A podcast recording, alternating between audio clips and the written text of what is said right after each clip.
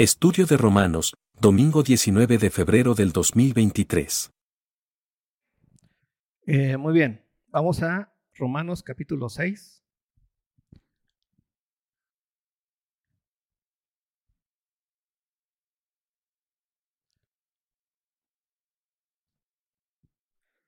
Romanos 6.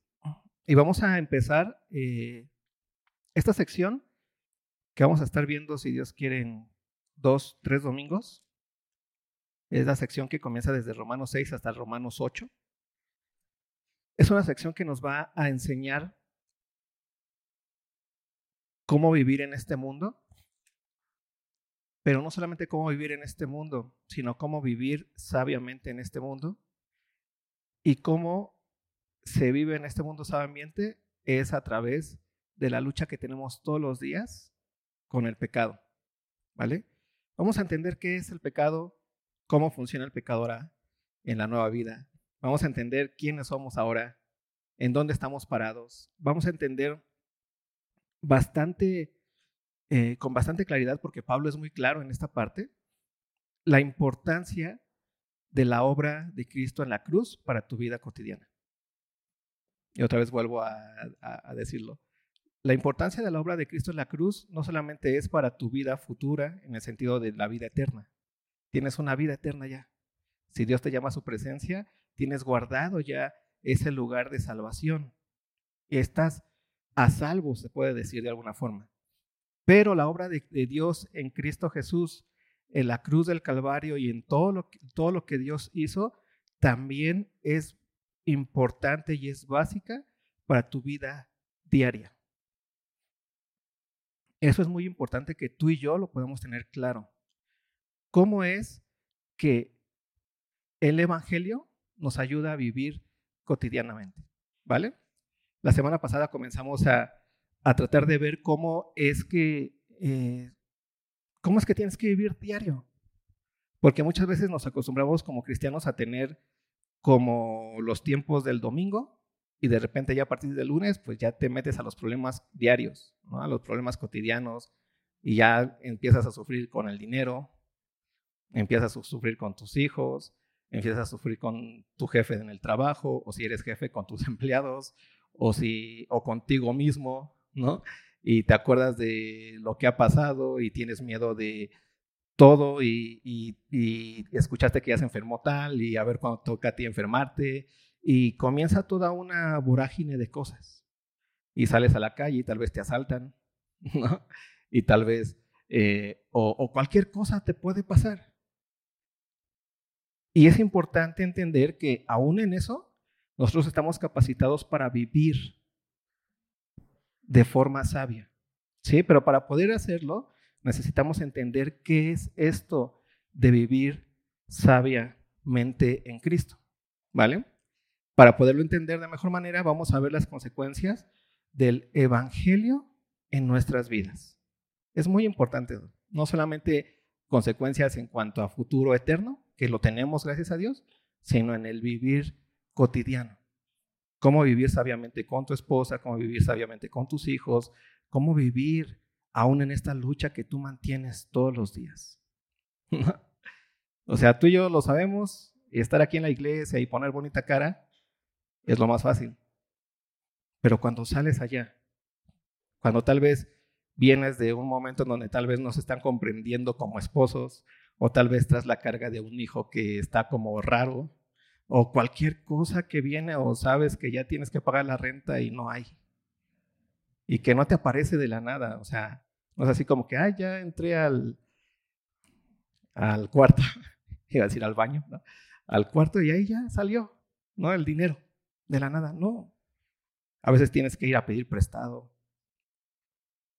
Y entonces necesitamos entender cómo el Evangelio nos ayuda cuando estamos con los pies puestos en la tierra aún. ¿Sí?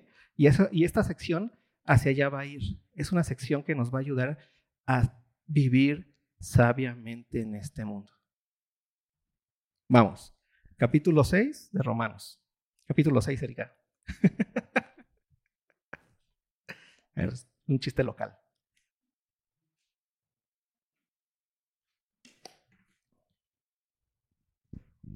Vimos la semana pasada, en el capítulo 5, vimos cómo es que tú y yo tenemos, hemos sido justos delante de Dios, ¿no? Y las consecuencias de lo que Cristo hizo es que tenemos paz para con Dios por medio de nuestro Señor Jesucristo. Eso significa que estábamos separados por el pecado, estabas completamente muerto en tus delitos y pecados, pero Dios nos dio vida, ¿no? Juntamente con Cristo. Eso es importantísimo lo que lo tengamos claro. Antes estabas muerto en tus pecados, tu naturaleza pecaminosa te dominaba, te esclavizada, pero a partir de que confiaste en Cristo Jesús, naciste de nuevo. Y eso significa que te ha dado Cristo vida, ¿vale? El capítulo 6 comienza con una pregunta que vimos un poquito la semana pasada. Pero para poder entender esa pregunta y por qué Pablo hace esa pregunta, es muy importante entender que eh, la obra de Cristo en la cruz significa que el reino del pecado ha sucumbido. ¿Sí? Antes el pecado reinaba completamente. el pecado eh, eh, la muerte esclavizaba, el pecado esclavizaba a quién? A todo ser humano. Era el ser de todo ser humano. Estaba en su reino absoluto. Pero había una promesa. La promesa de Dios es que iba a enviar a quién? A su Mesías a destruir el reino del pecado, ¿no? Y cuando estaban esperando estos judíos piadosos o a la humanidad al Mesías, lo estaban esperando bajo la condición de pecado. Estaban bajo el reino de pecado, no podían eh, salirse de ahí. Por eso la Biblia dice que por cuanto todos pecaron, están que destituidos de la gloria de Dios. Cuando hablamos de que están destituidos de la gloria de Dios, estamos hablando de que el pecado se ha enseñoreado del ser humano. Y entonces el ser humano no podía salirse por sí mismo, sino tenía que esperar a que Dios hiciera algo. ¿Y qué Dios había prometido hacer? Que iba a enviar a su Mesías, al ungido. ¿Vale? Entonces tenemos ese punto. Estaba el reino de las tinieblas, pero cuando Cristo vino, porque vino a este mundo, Él siendo santo, vivió de forma santa. ¿Y qué dice Isaías 53? Que Él llevó nuestros pecados, llevó nuestros dolores, porque ya entendimos que el pecado es, una, eh, es algo que sí es contra Dios, pero que se hace patente en quién? En el otro. Y entonces cuando tú pecas, hiciste un mal hacia otro, pero también cuando el otro peca, te hizo un mal a ti. ¿No? ¿Alguna vez has pensado y dicho, ay, ¿por qué odio a mis padres? Es que mi padre me abandonó. No sé. O, cualquier otra cosa. Y entonces es como eso del pasado porque es un dolor que te fue, que te fue puesto por el pecado. Es lo que hemos platicado muchas veces, que cuando te hacen pecado, cuando tú haces pecado, nadie se va limpio. El pecado duele, el pecado destroza, el pecado es apabullante de alguna forma. ¿Vale? Entonces tenemos bastante claro que el reino del pecado estaba ahí. El reino de las tinieblas estaba ahí. Pero necesitábamos a quién? A un Salvador. ¿Y qué ocurrió con ese Salvador? ¿Quién es ese Salvador? Es Cristo Jesús. ¿Y qué hizo Cristo Jesús? Cargó en él, Dios cargó en él el pecado de todo el mundo. Por eso la Biblia dice que llevó nuestros pecados, llevó nuestras enfermedades, llevó nuestros dolores, ¿sí? Porque el pecado causa eso. Es algo malo, pero también hacia ti, tú lo vives. Tú sabes lo que es y por qué de repente odias a alguien. Porque ocurrió algo. ¿Sí? Es, ese, es eso que pasa. Pero Cristo venció al pecado y a la muerte. ¿Qué significa que venció al pecado? Que Dios cargó en él el pecado de todo el mundo, que Él pagó los pecados de todos nosotros y que venció a la muerte. ¿Qué significa? Que resucitó. Y Cristo está vivo hoy y esa es una realidad absoluta. Y por eso el Evangelio es tan importante para nosotros. Pero ahora, a partir de eso, si ya tenemos esta parte Pablo lo dice en, otra, en otro lugar, fuimos trasladados por Cristo del reino de las tinieblas al reino de su luz admirable. ¿Qué pasó con nosotros?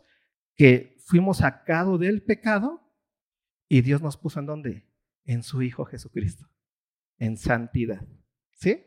Quédatelo, Porque esta pregunta solamente se va a entender por qué la está haciendo Pablo y por qué no tiene eh, sentido si entendiste esta primera parte. Ve la pregunta que hace en el versículo 1 del capítulo 6 de Romanos.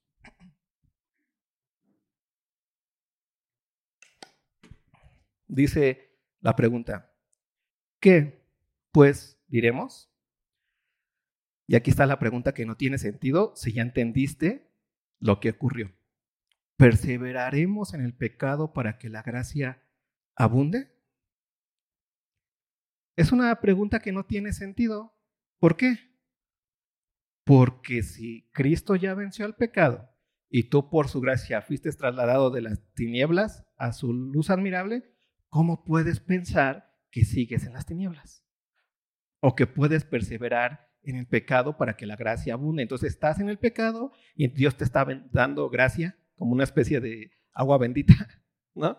Pero no pasó eso. La obra de Cristo lo que hizo fue arrancarte de las tinieblas y ponerte en el reino de su amado Hijo. Fue quitarte la naturaleza pecaminosa y ponerte la naturaleza nueva. Entonces por eso no es que sigas en la naturaleza pecaminosa y Dios te esté aventando agüita de gracia todos los días porque su gracia abunda.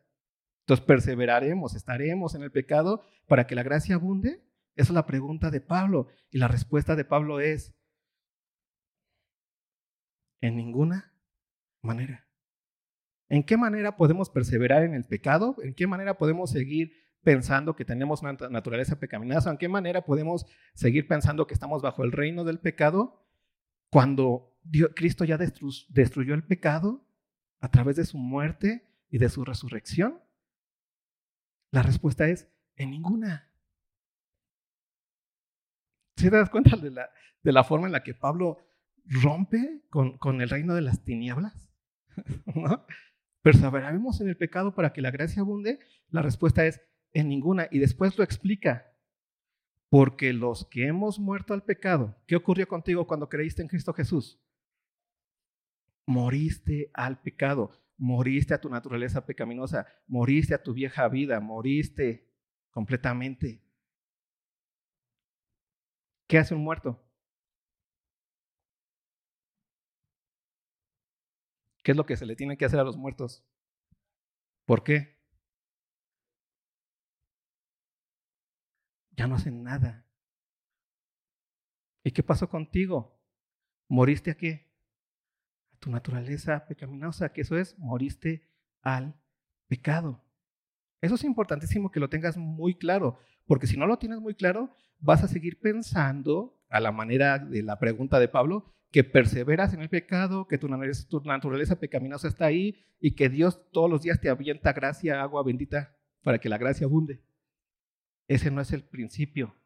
El principio es que tu ser, tu naturaleza, ha sido cambiada, ha sido transformada, ha sido limpia. Ve lo que dice. Porque los que hemos muerto al pecado, y aquí está la otra pregunta, ¿cómo viviremos aún en él? Si ya moriste al pecado, la pregunta de Pablo ahora es, ¿cómo se puede vivir en el pecado cuando has muerto en el pecado? Cuando has muerto al pecado. Es una pregunta básica que necesitamos todo el tiempo nosotros hacerle. Si tu ser ya es un ser que ha muerto al pecado, entonces ¿cómo puedes vivir en el pecado? A ver, dame una respuesta. Te los voy a poner así. Imagínate que te cambiaste de casa, que ya vives ahora en el otro extremo de donde vivías. ¿Cómo puedes vivir en las dos casas al mismo tiempo? ¿Es posible? No se puede. Solamente en donde, en tu imaginación, ¿no? En tu imaginación dices, estoy aquí, pero mi mente está allá. No, estás aquí. Sí, tu mente puede estar allá y tienes la ilusión de allá, pero ¿cuál es tu realidad? ¿Estás en dónde? aquí. ¿Sí? Es como puedes estar aquí, pero puedes estar pensando en los frijoles. ¿no? Y tal vez no te das cuenta de toda la realidad que tienes aquí, pero que estés pensando en los frijoles no te hace estar en los allá. Te hace estar pensando nada más allá, pero tu realidad es aquí. Y si los, eh, eh, si los frijoles explotan en tu mente, no te va a pasar nada. Porque ¿dónde estás? aquí. Y ese es el mismo sentido con respecto a nuestra naturaleza nueva. Tú puedes pensar que aún eres el peor del mundo, pero tu realidad está en dónde? En Cristo. Por eso las preguntas que hace y la pregunta que, que hace aquí Pablo es básica para nosotros, para nuestra vida cotidiana, para nuestra vida diaria. ¿Cómo pues perseveraremos en el pecado para que la gracia abunde? La respuesta es en ninguna manera, porque los que hemos muerto al pecado, ¿cómo viviremos aún en él? Y ve lo que sigue diciendo Pablo. Esta pregunta retórica me gusta. ¿O no sabéis que todos los que hemos sido bautizados en Cristo Jesús, hemos sido bautizados en su muerte? Todos los que hemos sido bautizados en Cristo Jesús, ¿qué dice Pablo? Hemos sido en su muerte. Esta, me gusta esta pregunta porque la hace así como, ¿o no sabes que esta iglesia se llama Harvest? Es así como un, si no lo sabes, te lo estoy informando. ¿O no sabes que todos los que hemos sido bautizados en, su, en Cristo Jesús hemos sido bautizados en su muerte? ¿Qué significa eso de que ha sido bautizado en su muerte? Que Cristo Jesús ¿Por qué murió Cristo? Ajá, porque la paga del pecado es que muerte. ¿Murió por, por los pecados de él? No, por los pecados de quiénes? El justo por los injustos para llevarnos a quién? A Dios. Pagó nuestros pecados. Cristo en su muerte pagó nuestros pecados. Por eso cuando Pablo dice que en Cristo hemos sido bautizados, fuimos bautizados en su muerte. O sea, tu realidad como nuevo cristiano, como una nueva, con una nueva vida, como arrebatado del reino de las tinieblas y llevado al reino de su amado Hijo, no depende de cómo tú te sientas. Depende de que Cristo murió en la cruz del Calvario. Y depende de que Cristo resucitó y venció al pecado y a la muerte. Por eso, tú ya no puedes estar en dos lugares al mismo tiempo, ya no puedes ser, estar en tu naturaleza pecaminosa, pero también estar en tu naturaleza nueva y luego estar en tu naturaleza pecaminosa, luego estar en tu naturaleza nueva. Porque eso más es un tema de tu pensamiento de los frijoles y harvest. Tu realidad, porque Cristo realmente murió por nuestros pecados y resucitó al tercer día y está vivo hoy a la diestra del Padre, es que eres santo y sin mancha delante de Él. ¿Se te das cuenta? ¿Se queda claro esto? Es importantísimo. Y te va a ayudar mucho, porque después vamos a irnos a la pregunta de ¿por qué peco? ¿O alguien no se ha equivocado después de que nació de nuevo? Y vamos a ver, pero ¿por qué? Todo tiene una explicación y Pablo nos las va a dar, ¿vale?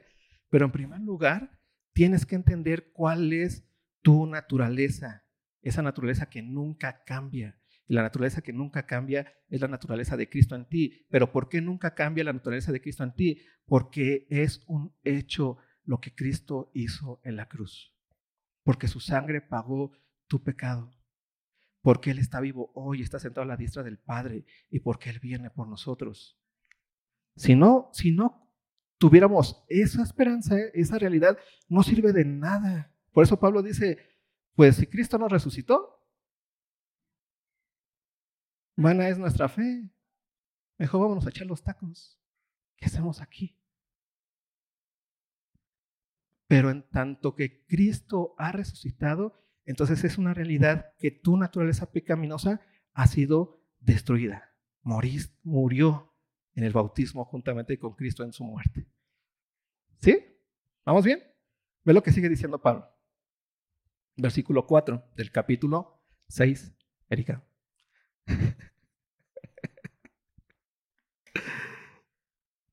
Porque somos sepultados juntamente con Él para muerte por el bautismo a fin de que como Cristo resucitó de los muertos para la gloria del Padre, así también nosotros andemos en vida nueva.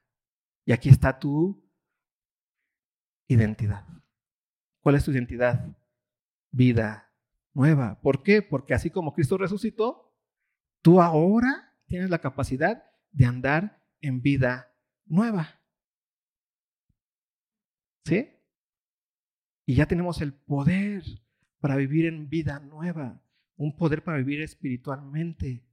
Ya tenemos el poder en Cristo, primero de haber vencido al pecado. ¿Cómo vencimos al pecado? En Cristo Jesús. Y ahora tenemos el poder para vivir en vida nueva. ¿Por qué? Porque Cristo Jesús se levantó de entre los muertos. ¿Te das cuenta cómo tu vida absolutamente depende de la obra de Cristo Jesús? Tú estabas muerto, pero por lo que hizo Cristo, ahora estás vivo. Tú antes eras esclavo del pecado, pero por lo que hizo Cristo, ahora tienes el poder para andar en vida nueva. Por eso el Evangelio y la vida del cristiano se trata de la obra de Cristo. Porque la obra de Cristo es lo que te limpia a ti y lo que te empodera para vivir sabiamente en este mundo todos los días. ¿Sí? Ve lo que sigue diciendo. versículo 5.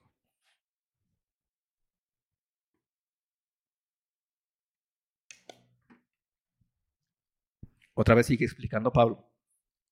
Porque si fuimos plantados juntamente con Él en la semejanza de su muerte, así también lo seremos en la de su resurrección.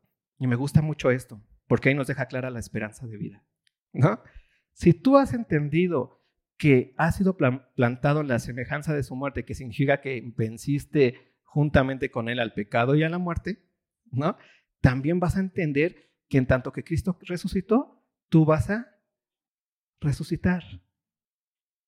¿Cuándo, vas a, ¿Cuándo va a ocurrir eso? Si tú mueres ¿no? y Cristo no viene antes de tu muerte, dice la Biblia que cuando Cristo venga, ¿qué va a ocurrir con los que han muerto en Cristo? Resucitarán primero. ¿Y los que hayan quedado? ¿Qué va a ocurrir? Serán transformados. ¿No? O sea, esa es la esperanza absoluta del cristiano. ¿Recuerdan las tres preguntas que hicimos? ¿Quiénes somos? ¿Qué hacemos en este mundo? ¿Y qué esperamos en este mundo? ¿Qué, es lo que esperamos en este mundo? Que Cristo venga. Pero ¿qué va a ocurrir cuando Cristo venga? Si moriste, antes de que Cristo venga, ¿qué va a ocurrir contigo? Vas a resucitar. Esa es la verdad de nuestra esperanza, la resurrección. Por eso es nuestra esperanza. En tanto que pasa eso, ¿qué es lo, si tenemos esa, esa esperanza absoluta de que vamos a resucitar por el poder de Cristo, también tenemos la esperanza absoluta de que ya por su Espíritu tenemos el poder para vivir sabiamente en este mundo, el poder para vivir conforme a la palabra de Dios, o en otras palabras, tenemos el gozo de Cristo al obedecer la palabra de vida. O podemos decir juntamente con Cristo, yo no hago de mí, de mí mismo nada, yo no digo de mí mismo nada, yo hablo las palabras que el Padre me dio, yo hago las obras que el Padre me dio. Eso significa que es alguien absolutamente obediente. ¿A quién? Al Padre. Y si Cristo lo es, entonces tú tienes la capacidad absoluta de serlo. ¿Sí? Es muy importante que tengamos clarísimo esto, porque nos va a ayudar a vivir cotidianamente, que se nos quiten las telarañas que de repente nos hacemos solitos. Ve lo que sigue diciendo. Sabiendo esto, que nuestro viejo hombre, ¿qué ocurrió con el viejo hombre, la, la naturaleza pecaminosa? Fue crucificado juntamente con él para que el cuerpo del pecado sea destruido a fin de que no sirvamos más al pecado. ¿Qué ocurrió? Que ese viejo hombre que era siervo absoluto y esclavo absoluto del pecado fue crucificado en dónde? En la cruz con Cristo. ¿A fin de qué? De que en la resurrección, y nosotros también en la resurrección juntamente con Él, en la nueva vida que tenemos ahora, ya no sirvamos más a quién? Al pecado. ¿Eso qué significa? Que Dios nos ha dado una libertad completa. Nos ha liberado de esa esclavitud, de ese reino del que hablábamos al principio. Antes vivías bajo ese reino, pero fuiste trasladado del reino de las tinieblas a dónde? Al reino de su amado Hijo. Y esa es una realidad importante en tu vida. Pero ¿por qué ahora puedes vivir bajo el reino de Cristo? Porque fuimos liberados a fin de que vivamos para Dios. Ese viejo hombre o esa naturaleza pecaminosa fue que muerta. ¿Cuánta naturaleza pecaminosa tienes? y me encanta esta pregunta porque siempre choca, ¿no? Porque preguntamos, ¿cuánta naturaleza pecaminosa tienes? Pero como aún no entendemos por qué pecamos, entonces, si no, pues si peco, tengo naturaleza pecaminosa. Si no peco, pues ya, si no tuviera naturaleza pecaminosa, entonces ya no pecaría nunca. ¿No? Ya veremos por qué. Lo único que quiere Pablo en esta parte, ya llegaremos, capítulo 7 y capítulo 8 la siguiente semana, es a entender esa lucha cotidiana que tenemos con el pecado. ¿Sí? Pero ahorita tú tienes que quedarte muy claro, porque si te das cuenta, Pablo es demasiado eh, claro al decirnos, esto es muerte, esto es vida. ¿Cómo es que puedes perseverar en el pecado? Ya no, ya Cristo eh, destruyó el poder del pecado. Ahora tienes nueva vida porque Cristo ha resucitado. Ha dejado claro, lo que quiere dejar aquí claro Pablo es quién eres ahorita en Cristo y por qué eres lo que eres ahorita en Cristo. ¿Por qué eres santo y sin mancha delante de Él? Por la obra de Cristo en la cruz. Y cuando tú escuchas eso, tú tienes que entender en tu cabecita que eso es realidad y que tú eres santo y sin mancha delante de Él. ¿Por qué? Porque Cristo murió en la cruz del Calvario y resucitó al tercer día y está vivo a la diestra del Padre y viene por nosotros. Es cambiar un poquito el enfoque, dejar de verte a ti y mirar a quién, a Cristo. Porque estamos muy acostumbrados a vernos a nosotros y nos cuesta mucho trabajo creer lo que Pablo dice. No, no, pero debe de haber ahí alguna falla. Algo debe de estar faltándole algo ahí. Pero ¿por qué me equivoco? Sí, lo va a decir Pablo, pero más adelantito. ¿Sí? Ve lo que sigue diciendo después.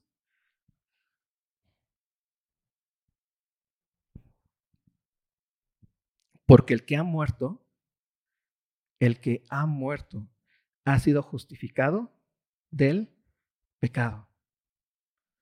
Y si morimos con Cristo, ¿has muerto con Cristo? ¿Sí o no? Has muerto con Cristo, has creído, esa es tu realidad. Y si morimos con Cristo, creemos que también viviremos con Él, sabiendo que Cristo, habiendo resucitado de los muertos, ya no muere, la muerte no se enseñoreará más de Él. Porque en cuanto murió, al pecado murió una vez por todas, mas en cuanto vive, para Dios vive. Y si todo esto ha pasado para ti, en Cristo, si todo esto vivió Cristo, murió por el pecado, resucitó, pero en tanto su resurrección para Dios vive, es la misma historia para ti. Moriste al pecado en Cristo Jesús, resucitaste eh, a una nueva vida y tu vida ahora es para quién? Para Dios, ahora vives para Dios, ya no vives para el pecado. Ya tienes el poder de vivir para Dios. ¿Sí? Si le vamos agarrando la onda al Pablo. Así también vosotros consideraos muertos al pecado. ¿Cómo te tienes que considerar? ¿Cómo? ¿Me, ¿Zombie al pecado? ¿Qué es un zombie? ¿Cuál es la diferencia entre un zombie y un muerto?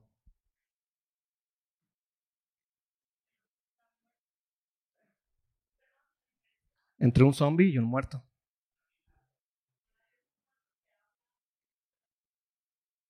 Aquí es que nos está diciendo Pablo que somos zombies al pecado. ¿Somos qué? Muertos al pecado, esa es tu realidad. Es una realidad absoluta en Cristo Jesús.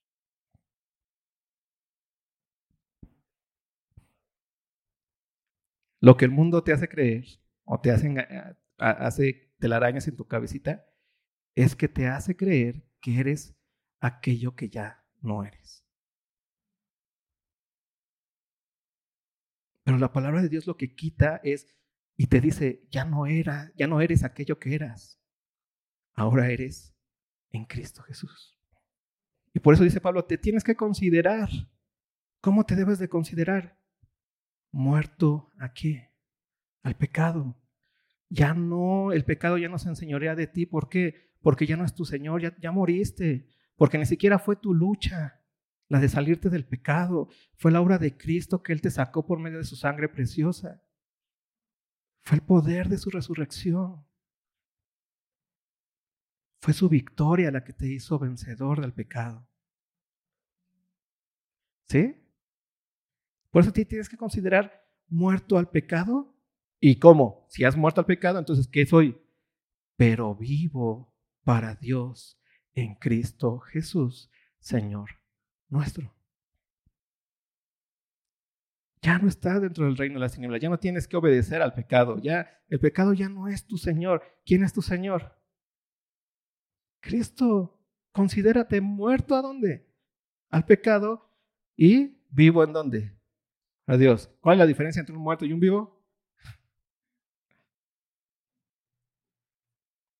Nos cuesta mucho trabajo esa diferencia.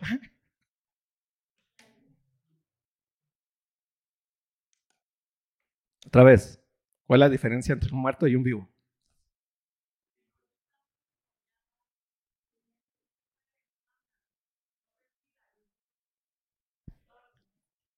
Ahí está.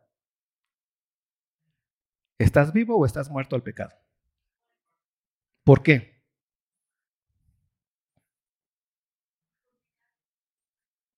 Dale, dale. ¿Por qué estás muerto al pecado? Porque Cristo murió en la cruz del Calvario y venció al pecado y la muerte y está vivo. Por Él, por Él, estás muerto al pecado. ¿Estás vivo para Dios? Sí. ¿Por qué? Porque Cristo murió y resucitó y está vivo a la diestra del Padre y viene por nosotros. ¿Qué es lo que te hace entender cuál es tu identidad? El Evangelio. ¿Qué es lo que te hace saber cuál es, qué es lo que puedes hacer ya? El Evangelio. ¿Qué es lo que te da las fuerzas para obedecer a Dios? El Evangelio. No hay otra forma. ¿Sí? ¿Vamos bien? Ahí vamos. no reine. Versículo 12. Por eso Pablo queda clara esta parte. No reine, pues entonces, el pecado en vuestro cuerpo mortal, de modo que, la, que lo obedezcáis en sus concupiscencias. Ni, ni tampoco presentéis vuestros miembros al pecado como instrumentos de iniquidad, sino presentaos vosotros mismos, ¿qué dice? A Dios como vivos de entre los muertos y vuestros miembros a Dios como instrumentos de justicia. Ha sido liberado del pecado. El pecado ya no tiene ya no tiene poder sobre ti. ¿Cuántos de ustedes han renunciado a un trabajo porque ya encontraron un trabajo mejor? ¿Y cuántos de ustedes cuando ya fueron y renunciaron al trabajo y después el jefe les habló y les dijo, oye, por favor me entregas el reporte de tal cosa. ¿Cuántos de ustedes dijeron, va, sí, sí, es que, ¿por qué? Ah, pues es lo mismo acá. Pero a veces el jefe anterior nos habla. Oye, es que es mi jefecito, todavía me pagan. Ya no te paga, vato. ¿Cuánto, ¿Cuánto de su dinero has visto en el banco? Ya no hay. Ya no, ya no le debes nada por el dinero que te esté poniendo ahí. Por eso Pablo dice, no reine, pues el pecado en vuestro cuerpo mortal. Pero ¿qué si dice? Presenta tus miembros a Dios como qué? como vivos de entre los muertos y vuestros miembros a Dios como instrumentos de justicia. ¿Qué significa eso? Que ahora ya puedes hacer lo que Dios quiere que hagas. Que Dios ya te ha hecho poder hacerlo por su muerte y por su resurrección. ¿Sí? Ve lo que sigue diciendo. Porque el pecado no se enseñoreará de vosotros. ¿Te das cuenta? el pecado no se enseñoreará de vosotros. Ya lo, ya lo entendimos con esta idea de tu trabajo anterior y el nuevo. O sea, tú fácil, porque te es muy claro quién te paga ahora, ¿no? Ya sabes que no se puede enseñorear tu, tu jefe anterior. Y cuando viene tu jefe anterior a decirte, eh, por favor, hazme tal reporte, ¿qué le dices? ¿Y de qué quieres tu gelatina, no? Hasta se lo dices así. Hasta dices, está loco. ¿No? ¿Por qué? Porque entiendes perfectamente que ese vato ya no puede enseñorearse de ti porque ya no tiene ningún vínculo. Por eso, y eso pasa lo mismo con el pecado. Porque el pecado no se enseñoreará de ustedes.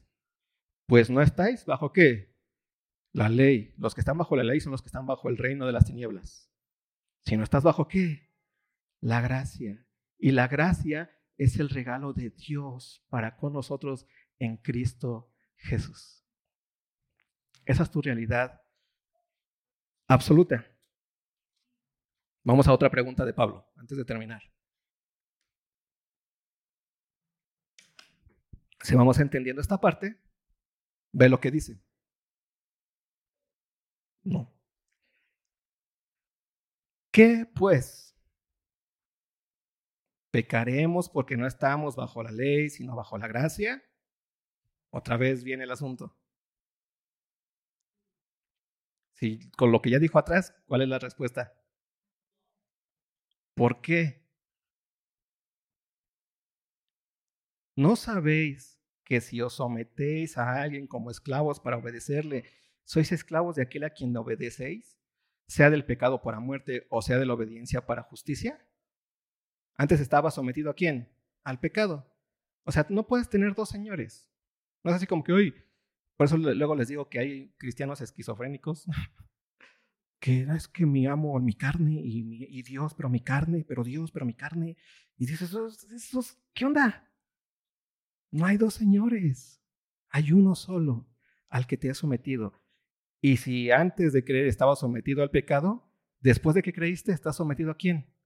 A Cristo. ¿Sí? No seas un empleado esquizofrénico con tu viejo patrón y el nuevo patrón. O sea, si no estés preocupado, ¿qué, ¿qué dirá de mi trabajo el patrón anterior? ¿Quién te deben importar? Patrón nuevo. ¿Sí? Ve lo que sigue diciendo. Pero gracias a Dios, voy en el 17, ¿ah? Pero gracias a Dios, que aunque eres esclavos del pecado, habéis obedecido de corazón a aquella forma de doctrina a la cual fuisteis entregados. ¿Eres esclavo del pecado? La respuesta es sí. ¿Y cuál es la doctrina a la cual has obedecido de corazón? Es el Evangelio. ¿Y qué significa el Evangelio? ¿Te sabes? ¿Ya te lo aprendiste? ¿Qué es el Evangelio? Que Cristo qué? Vino a este mundo, vivió de forma santa absolutamente, llevó nuestros pecados, nuestras iniquidades en la cruz, murió. Eso es importante. Cristo murió. Y en su muerte pagó qué? El pecado. En su muerte pagó el pecado. Pero dice que resucitó. Y en su resurrección venció a la muerte y al pecado. Y eso es lo que a nosotros nos da la capacidad absoluta de entender con el corazón que aquello que hemos comprendido que es el Evangelio, nos da la seguridad de quiénes somos ahora en Cristo Jesús. Por eso la importancia, la semana pasada veíamos la diferencia entre estar en Adán y estar en quién? En Cristo. Nosotros antes estábamos en Adán, pero ahora estamos en dónde? En Cristo. No estamos en Adán, Cristo. Eso no existe. ¿Sí? ¿Ve lo que sigue diciendo? Y ya porque ya me está viendo feo. Ya ni me está viendo, mira. Pero gracias, bueno, y libertados del pecado, viniste a ser siervos de la justicia. ¿Fuiste libertado de dónde? Del pecado. ¿Y ahora eres siervo de quién? De la justicia. ¿Por qué? ¿Por qué ahora eres siervo de la justicia? Porque Cristo murió, resucitó y está vivo. No te olvides de eso porque nuestra mentecita todo el tiempo nos hace tratar de mirarnos a nosotros. Es que yo es que ya le demostré esto a Dios, es que tengo que... No, Cristo ya se lo demostró a quién? Al Padre. Y la ofrenda de Cristo es la ofrenda que es única y hermosamente agradable a quién? Al Padre. ¿Sí? Necesitamos voltear a Cristo. Y ve lo que sigue diciendo. Hablo como humano por vuestra humana debilidad, que así como para iniquidad presentasteis vuestros miembros para servir a la inmundicia y a la iniquidad, así ahora para santificación presentad vuestros miembros para servir a la justicia. Porque cuando erais esclavos del pecado, erais libres acerca de la justicia. Pero ¿qué fruto tenías de aquellas cosas de las cuales ahora os avergonzáis? Porque el fin de, ellas es muerte. Mas ahora que habéis sido libertados del pecado y hechos siervos de Dios, ¿qué ocurrió contigo? ¿Fuiste qué? Liberado del pecado y ahora eres qué? ¿Por qué eres siervo de Dios? ¿Porque predicas? No, porque Cristo murió y resucitó y está a la diestra del Padre y en su identidad tú eres siervo de Dios, eres hijo de Dios. Y hechos siervos de Dios, tenéis por vuestro fruto la santificación y como fin la vida eterna. Porque la paga del pecado es que muerte. Mas la dádiva de Dios es vida eterna. ¿En quién? Señor nuestro. Eres santo en Cristo. Has sido trasladado del reino de las tinieblas al reino de su amado Hijo. ¿Por qué ahora eres santo y sin mancha delante de Dios? ¿Por lo que haces, por lo que has hecho, por cómo te has mantenido? No, porque la obra de Cristo la cruz es suficiente. Y aunque nos hemos equivocado muchas veces, eso no nos quita nuestra realidad. ¿Te acuerdas la diferencia entre estar en Harvest y estar pensando en los frijoles? Tú tal vez puedes estar en Harvest, pero estás pensando en los frijoles, pero tu realidad es que es dónde estás. En Harvest, y aunque exploten los frijoles en tu mentecita o pase todo lo que pasó en tu mentecita, tu realidad está en donde y no van a llegar los frijoles hasta acá. Y es la misma realidad que ahora tienes en Cristo. Fuiste trasladado de, los, de las tinieblas a su luz admirable. Y aunque muchas veces te has equivocado, la realidad es que eres santo y sin mancha delante de Él, porque el ámbito en el que vives es el reino de su amado Hijo. Y el reino de su amado Hijo tiene poder absoluto en nosotros porque Cristo resucitó, porque Cristo está vivo y sentado a la diestra del Padre. Y viene por nosotros. Así que por eso mismo tenemos ahora ya la capacidad absoluta de hacer lo que Dios quiere que hagamos y dejar a un lado aquello que ya no nos paga. No puede servir a dos patrones porque no tiene sentido. ¿Sí? Pero a veces como cristianos pensamos que el patrón antiguo todavía me paga, todavía le debo algo, y ahí estamos, ay, sí, sí, patrón, déjate hago un reporte. En la realidad eso no pasa. Esa es la misma actitud que debes de tomar tú frente a tu antiguo dueño, que era quién? El pecado. O no sé si ustedes lo vivan en la realidad, pero ya cuando tienes un patrón antiguo, a él ya no le debes nada. ¿Sale? ¿Quedó más o menos? La siguiente semana, siete y 8, vamos a ver y vamos a entender por qué, si, aún, si ya tenemos esta naturaleza, por qué nos equivocamos, por qué pecamos. ¿Vale? Pues oramos. Ahora, ¿te ayudas?